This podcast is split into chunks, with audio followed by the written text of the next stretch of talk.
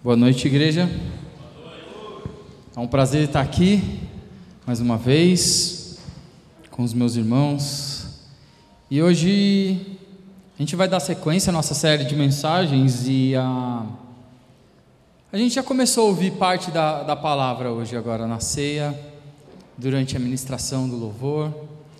É, é incrível como Deus prepara as coisas, né?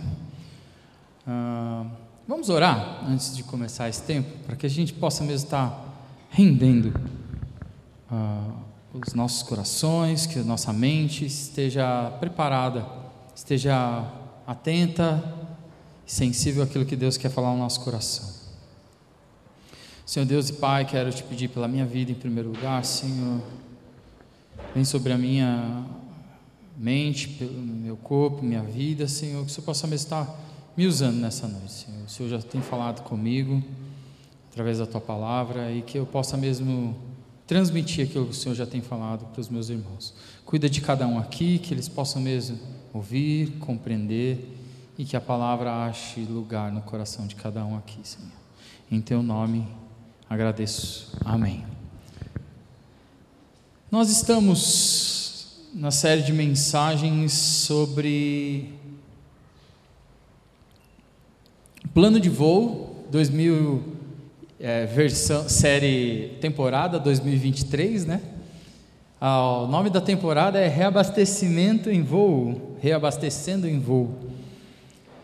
E a gente está conversando, começou semana passada com o primeiro movimento, para cima, consagração, e a gente tem a questão de desses quatro movimentos que são os nossos valores como igreja de relembrar, é, encher a, o tanque de cada um desses movimentos para que o nosso avião, né, como estamos em pleno voo, que nosso avião não pare antes de cumprir a missão, aquele decolou ansiando cumprir. Então, a gente tem visto coisas é, vai ver cada uma das semanas desse mês os movimentos das células das nossa, da nossa igreja, para que a gente possa, em pouco tempo, é, atingir a missão a que nós nos propomos. Os movimentos são importantes. Se você quiser um spoiler, tem lá na frente, do lado da visão e da missão, tem lá os nossos valores, que são os quatro movimentos, eles são muito importantes. Entender, tanto entender quanto aplicar eles na nossa vida. Que a gente precisa que eles estejam funcionando bem. Por exemplo, se algum deles começar a ter o seu combustível em nível baixo e começar a dar uma engasgada, né? Sabe quando tá ou quando está acabando a luz, né? Acabando a energia, começa a piscar não, não pode estar assim. A gente tem que estar atento para que sempre esteja reabastecendo para cada um deles. Hoje, a, o tema de hoje é divisão de tarefas. E vai falar sobre um pouco do para dentro, do movimento para dentro, de como é a nossa vida em comunhão. Bem parecido com o que o Bruno já trouxe aqui. Inclusive, a gente já vai reler esse texto. Cada um tem o seu papel.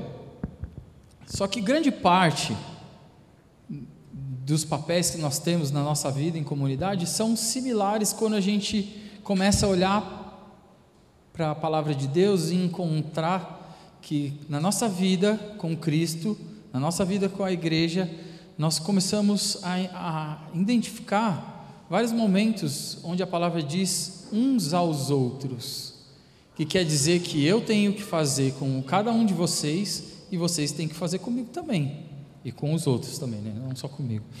Mas é, quando a gente começa a identificar isso, então a gente entende que tem várias coisas, algumas que a gente tem que se preocupar em não fazer e as outras a gente tem que se preocupar em exercitar.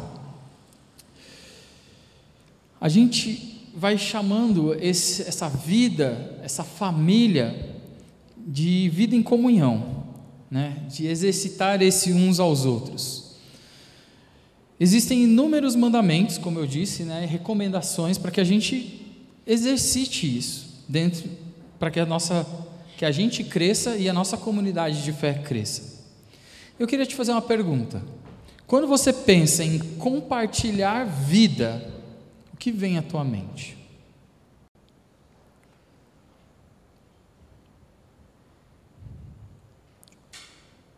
Eu queria ler de novo o texto que o, o Bruno leu, a gente acabou de ler, mas a gente vai ler de novo. Atos 2, finalzinho do capítulo 2 de Atos, diz assim: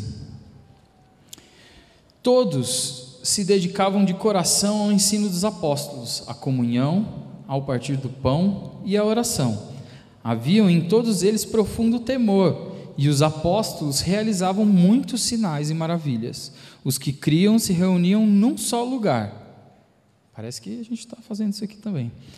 É, e compartilhavam tudo o que possuíam. Vendiam propriedades, bens e repartiam o dinheiro com os necessitados. Adoravam juntos no templo diariamente, reuniam-se nos lares para comer e partiam o pão com grande alegria e generosidade sempre louvando a Deus e desfrutando a simpatia de todo o povo. E a cada dia o Senhor lhes acrescentava os que iam, aqueles que iam sendo salvos. Exercitar, quando a gente olha para esse texto, é a partida da igreja. A igreja está ali, no começo, explodindo de amor uns pelos outros. Que eles, ah, tem alguém passando necessidade? Não, não, eu vendo alguma coisa que, tá, que, eu, que eu não preciso aqui e vou abençoar essa pessoa. Eu vou dividir tempo à mesa. É, eu tenho um amigo que tem um projeto missionário com, é, relacionado a restaurar o valor da mesa. Isso é imprescindível na nossa vida em comunidade. Por isso que às vezes você vai ouvir falar, crente come, hein? Crente come. Por quê? Porque é ali que a gente compartilha a vida. É ali que a gente tem tempo juntos onde a gente se desliga, onde ali todo mundo tem a necessidade de comer, todos nós somos iguais nesse, é, nesse quesito. Todo mundo, cada um tem a sua particularidade, mas todos precisamos sentar para comer. E nesse momento, a gente pode sentar e compartilhar da vida. Né? E eles falam que louvavam, se reuniam num lugar. Né? E eu queria ler um outro texto relacionado com isso, que Jesus disse em João 13, versículo 34, diz assim: Jesus falando com os discípulos: Por isso agora eu lhes dou um novo mandamento: amem uns aos outros. Assim como eu os amei, vocês devem amar uns aos outros. A medida aqui é alta, né? A gente tem que amar uns aos outros como Jesus nos amou. Só que olha, olha esse versículo 35. Esse versículo sempre martela na minha cabeça, no meu coração. Seu amor uns pelos outros provará ao mundo que são os meus discípulos. Ou seja, o mundo vai ver que aqui existem discípulos de Jesus quando a gente faz o que o Mestre fez: amar sem medida. E, e é isso que nós somos chamados quando a gente pensa nesse movimento para dentro, é o cuidado que nós temos um com o outro, é o amar, é o compartilhar de vida, entender os momentos de necessidade uns dos outros e estar presente. Às vezes você não precisa nem co colaborar ah, com alguma coisa que a pessoa está necessitando. Às vezes, a sua presença, como a gente vai ver aqui no texto principal de hoje, já faz toda a diferença na vida das pessoas você estar presente, você lembrar das pessoas, tudo isso faz diferença. Mas eu queria te fazer uma pergunta. A gente vai pular para o nosso texto principal, que é 2 Coríntios. Você pode abrir aí, a gente vai transmitir aqui atrás também. Mas 2 Coríntios 7, a gente vai ler o capítulo todo. São 16 versículos. É um texto curtinho, mas a gente vai dar uma olhada.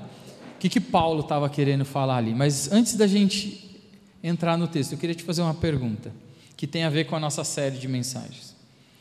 A gente viu ali o texto onde a igreja estava pulsando. Que começo da jornada, todo mundo empolgado. O que acontece se no meio do processo, no meio do caminho, depois de um tempo, o combustível da comunhão começa a acabar? A gente viu sobre o movimento, o combustível da, do movimento para cima semana passada. A gente viu com Elias, mas o, e o movimento para dentro? O que, que acontece? O que, que a gente tem que fazer quando a gente identifica essas coisas? Que tipo de atitude nós precisamos relembrar, é, se comprometer em exercer? Que, como que a gente re, re, reabastece o movimento para dentro, a comunhão, o compartilhar em pleno voo? A gente tem que estar atento e identificar o que está acontecendo. Vamos ler? Esse texto é legal porque ele já começa com uma recordação do, do, do domingo passado. 7, capítulo 7 de 2 Coríntios, versículo 1 diz assim: Paulo dizendo aos Coríntios: Amados, visto que temos essas promessas, purifiquemo-nos de tudo que contamina o corpo ou o espírito tornando cada vez mais santos, porque tememos a Deus. Então, a gente não pode perder de vista o para cima, porque o para cima, ele impulsiona todos os outros movimentos. Porque eu ter amigos e, e tentar compartilhar a vida sem Deus presente, é qualquer coisa, menos igreja. A gente pode atingir